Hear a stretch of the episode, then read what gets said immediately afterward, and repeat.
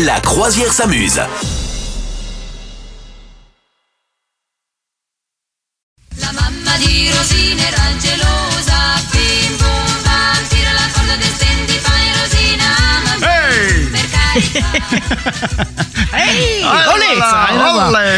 Ok, très bien. Nous avons euh, moyen de vous faire briller en société. C'est Madame Meuf qui vous permet ça. Tout Elle à est fait, sympa, tout à fait. J'ai déjà une petite question au préalable à te poser, capitaine. Est-ce que, est-ce que tu vas bien? Est-ce que tu te ressens reposé en ce moment? Euh, non, fatigué, mais je vais bien. Mais fatigué de quoi, par Mais exemple? Fatigué, fatigué de courir après le temps. Ouais, c'est ça. Ouais. Est-ce que tu dors assez? Non, je Non, dors euh, 6h30 ok. par nuit. C'est pas assez. D'accord, euh, très bien. Eh bien, écoute, figure-toi que même si tu dormais 8 heures ou 10 heures par nuit, Ah. ça ne suffirait pas. Mais il faut combien Dormir 18 heures comme Eh toi bien, parce que, en fait, la sensation de se sentir reposé, elle repose pas que sur ça. En fait, à chaque fois, on se dit ah ce soir je me couche tôt et ça va tout me racheter. Eh ben pas du tout. On voit bien que ça marche pas. Bon, déjà, ça prend quelques jours, mais même au bout de quelques jours, des fois, ça continue à, à- à- la fatigue se, se ressent encore. Oui. Eh bien, en fait, on aurait sept critères de repos pour se sentir vraiment totalement euh, reposé. Déjà, le repos physique. Donc ça, le repos physique, effectivement, c'est le sommeil, mais pas seulement. C'est aussi, tu vois, euh, te réveiller pas en trombe, mais plutôt t'étirer un peu le matin, te faire un peu des petits massages, te, faire, te masser les, les yeux, des petits, voilà. Déjà un réveil correct. Ok. Ensuite, euh, le repos mental. Ah. Hein, donc ça, on a tous euh, entendu parler maintenant de la charge mentale, hein, de l'impression de crouler, de le boulot, préparer les vacances, et ils ont pas de chaussettes propres, etc., etc. Hein, charge Mm. mentale qui pèse euh, toujours un peu plus sur les femmes, mais bon. En tout cas, euh, en tout cas, voilà, ça c'est un truc hyper stressant. Donc même si tu fais des beaux gros dodo, et ben si t'as ça tout le temps toute la journée dans la tête, ça va pas t'aider à te sentir reposé. Ensuite, tu as également le repos émotionnel. Donc le repos émo- émotionnel, ben ça c'est euh, est-ce que tu te sens euh, dans des relations euh, que tu as, que tu entretiens, est-ce que c'est reposant? Vois? Est-ce que c'est source de motivation? Est-ce que c'est positif en fait? Voilà, c'est euh, est-ce que c'est pas une relation qui te pompe euh, 5 kilooctets de textos négatifs par jour? Je tu vois. vois, ça n'aide je pas. vois. Le repos social, donc ça, c'est passer du temps avec les gens qu'on aime vraiment, vraiment bien.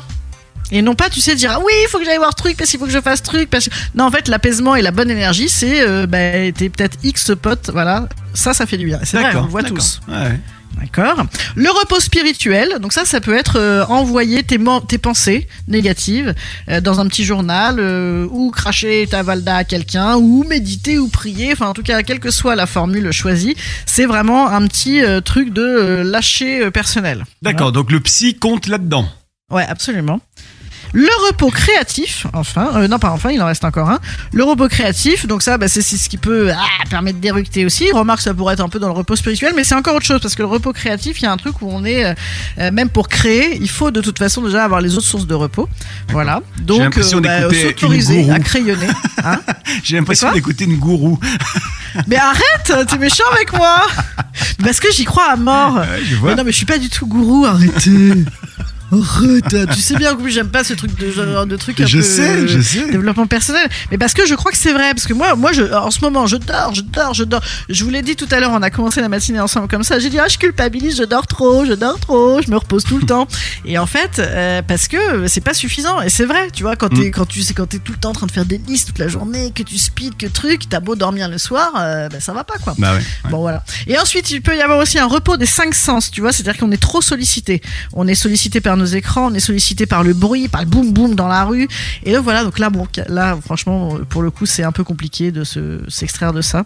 Moi, j'ai une copine quand même qui vit chez elle avec un casque anti-bruit. Non.